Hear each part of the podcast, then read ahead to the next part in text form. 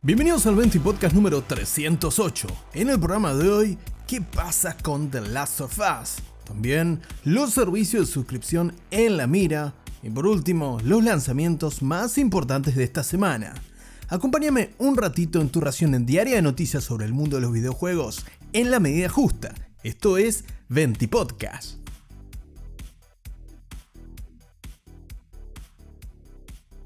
Comenzamos este 20 podcast hablando de una de las IP más importantes del mundo del videojuego. Sí, estoy hablando del título de PlayStation, The Last of Us, que tuvo un lanzamiento en PC algo pedregoso a principios de este año con el port de The Last of Us Part 1 pero que además tenía prometido ese titulado popularmente Factions, o mejor dicho, el multijugador de The Last of Us Part 2, que finalmente no sabemos si verá la luz es que lo que en principio se creía que iba a llegar como un modo multijugador dentro del propio The Last of Us Part 2 terminó creciendo lo suficiente como para que Naughty Dog declarase de boca del propio Neil Druckmann, el presidente de la compañía, que este proyecto multijugador se convertiría en el más ambicioso de la historia del estudio. Luego del éxito de The Last of Us Part 1 y The Last of Us Part 2, lo que parecía continuar es que o veamos la parte 3 o tengamos en nuestras manos este título multijugador independiente dentro del universo de The Last of Us que se convertiría en la primera experiencia de juego como servicio completo para el estudio norteamericano. A pesar del hype inicial, pasaron los meses y cada vez supimos menos sobre este proyecto hasta que llegó mediados de este año, allá por mayo, en el que uno de los referentes de periodismo de investigación del mundo del videojuego dejó entrever la posibilidad de incluso una cancelación para este proyecto, ya que al parecer, y según el propio Jason Schreier, el multijugador independiente de The Last of Us no presentaba buena condición, sobre todo porque PlayStation decidió que una de sus últimas adquisiciones, el estudio Bungie, especialistas en esto de los juegos multijugador como servicio, responsables por ejemplo de la saga Halo o de Destiny 1 y 2, le echase un vistazo a este Factions para ver la viabilidad del proyecto. Y la gente de Banshee, al parecer, fue bastante lapidaria, como te hemos comentado anteriormente en el 20 Podcast, al respecto de la viabilidad de este Factions y la capacidad del juego de retener un número importante de jugadores a largo plazo. Algo que es por supuesto crucial en el éxito de juegos que son de este tipo, juegos como servicio, juegos que la gente va a seguir jugando recurrentemente a lo largo de los meses y más allá de un lanzamiento inicial. Los rumores indicaban allá por mayo de este 2023 de que a Naughty Dog no le gustó mucho el feedback de Bungie, ya que le cajoneó un poquitito el proyecto y a partir de ese momento parece que Factions entró en el congelador de Sony PlayStation. Ahora, habiendo hecho este repaso, hoy volvemos a hablar de él y no es precisamente por una buena noticia, o al menos no es un gran indicio el que da la compañía responsable de The Last of Us Part 1 y Part 2, ya que en pocas horas más se celebrará un nuevo aniversario de The Last of Us y el llamado The Last of Us Day, que este año conmemorará los 10 años del nacimiento de la franquicia a través de su perfil oficial, llama poderosamente la atención que el propio estudio destaca que en esta celebración de The Last of Us Day no vamos a ver nada sobre nuevos títulos al respecto de la franquicia ni ningún proyecto referido a videojuegos, sino que se van a centrar en compartir arte y novedades sobre el merchandising de la importante IP de PlayStation. La verdad que teniendo en cuenta que se celebra un aniversario tan importante como los 10 años de esta trascendental saga para Sony PlayStation, llama poderosamente la atención que nos vayan a mostrar algunos fan arts y alguna bufanda para vendernos en la store. Que sí, que están muy lindas, pero no es sin duda lo que los fans de The Last of Us están esperando. Y además, como te digo, anticipa posiblemente el peor de los escenarios para la franquicia, ya que las novedades favorables acerca de Factions parecen hacerse esperar y me pregunto si peligra finalmente la cancelación del proyecto.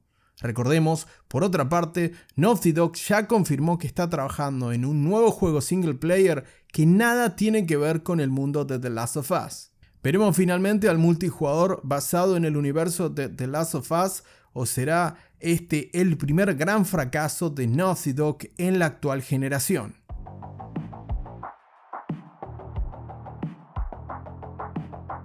Continuamos el 20 podcast de hoy y toca hablar sobre los servicios de suscripción. Sí, esos a los que parece que estamos un poco presos los consumidores actualmente, entre servicios de suscripción para streaming de videos, servicios de suscripción para poder tener mayor acceso a almacenamiento en la nube, servicios de suscripción para jugar juegos tanto viejos como nuevos. Y la verdad que los reportes indican que en el último tiempo ha mermado, o por lo menos se ha aplanado, la curva de lo que gastan los usuarios en los servicios de suscripción, al menos en el mercado norteamericano, uno de los principales en lo que a entretenimiento se refiere. Esta información parece manejarla de forma más que clara la gente de Devolver Digital, ya que la editora centrada en el terreno del indie y que publicó éxitos como Inscription, como Death's Door, por ejemplo, o Weird West, entre muchos otros, parece que no está muy convencida de los servicios de suscripción. Y en el mundo de los videojuegos, si hablamos de suscripción, tenemos que hablar en primer término del Game Pass de Xbox y también del PlayStation Plus de Sony. En el más reciente informe financiero de la editora centrada en indies, como te mencionaba antes, parece que Devolver Digital no está dispuesta a hacer mayores acuerdos ni con Sony PlayStation ni con Xbox, o al menos no con sus servicios de suscripción que propongan lanzamientos en día 1. Esta es una característica muy potente de Game Pass, aunque es una práctica que Sony también ha empleado con PlayStation Plus, por ejemplo con el último RPG Sea of Stars que salió en simultáneo en ambos servicios. Según indica el informe financiero de la editora, parece que van a invertir menos en aventurarse tanto en el Game Pass como en el PlayStation Plus y rechazaron varias ofertas de estos servicios, dado que según Devolver Digital devalúa la rentabilidad de sus juegos y al parecer no es un modelo que les interese seguir. También es cierto que Devolver Digital no lo viene haciendo tan bien en el terreno financiero y además varios de sus proyectos han sido postergados para el próximo 2024. El más destacado de ellos es la aventura de Plucky Square, un juego de plataformas y aventuras que se ve muy prometedor y que esperemos que tenga tanto éxito como la propia Devolver Digital espera. Dicho esto, es completamente natural que la editora busque sacar un mayor rédito de sus próximos juegos, aunque también es una gran observación para poner la lupa sobre los servicios de suscripción y sobre la posible saturación que estén sufriendo. ¿Habrán llegado a un punto crítico tanto el Game Pass como el PlayStation Plus, así como le ha ocurrido por ejemplo a Netflix en su momento? ¿Serán capaces Xbox y Sony de sumar más suscriptores a su servicio y así mejorar la oferta como también la rentabilidad de los acuerdos con sus socios comerciales? La verdad, aún con el éxito de Starfield, Veremos si la rentabilidad del Game Pass para Xbox y del PlayStation Plus para Sony finalmente termina teniendo éxito. Más aún, luego de las incendiarias declaraciones que se filtraron del juicio de la FTC y Microsoft que datan del 2022 en las que el propio CEO de Sony PlayStation, el señor Jim Ryan, destacaba por aquel entonces en una sesión privada de preguntas y respuestas con analistas de la industria, con motivo del juicio que te mencionaba, Ryan destacaba que el Game Pass tiene un valor destructivo para la industria y que perjudica a todos los editores. ¿Habrán sido estas declaraciones de Jim Ryan solo una forma de tirarle tierra a sus competidores? ¿O tendrá algo de verdad con que el modelo de suscripción no es sostenible?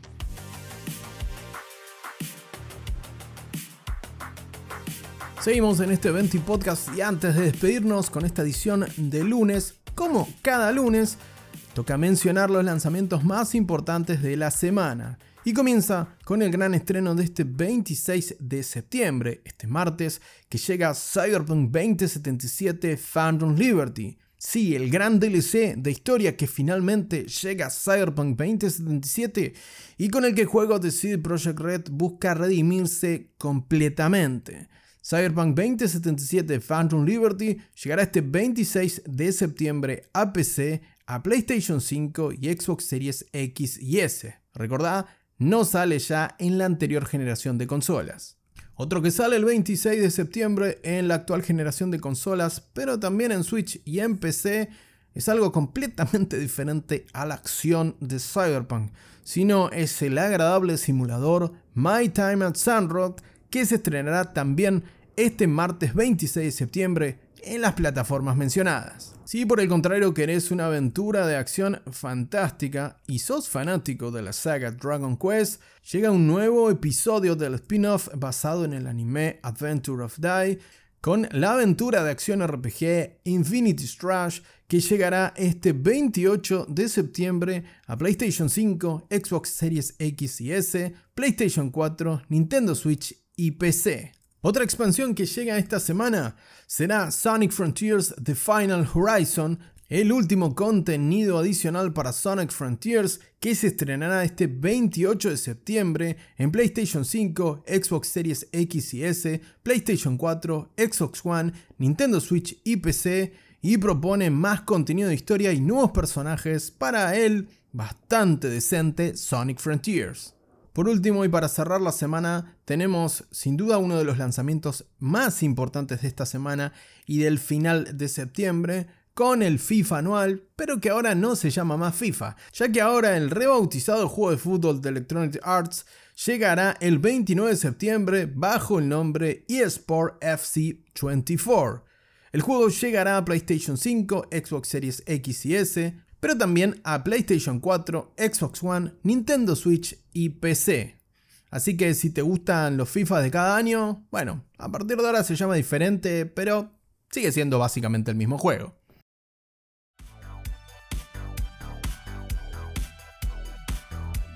Hasta acá con un nuevo 20 podcast, pero antes de despedirnos una noticia cortita y es que luego de 17 años al frente de la compañía que ayudó a fundar, el legendario Hideki Kamiya abandona Platinum Games, pero confirma que va a seguir vinculado al mundo de los videojuegos. El creador que nos dejó entre otras maravillas Devil May Cry en su etapa de Capcom y Bayonetta dentro de la propia Platinum Games entre otros, deja la compañía de la cual es cofundador para emprender nuevas aventuras. Según Camilla, va a seguir ligado al mundo de los videojuegos y haciendo juegos con su distintivo estilo.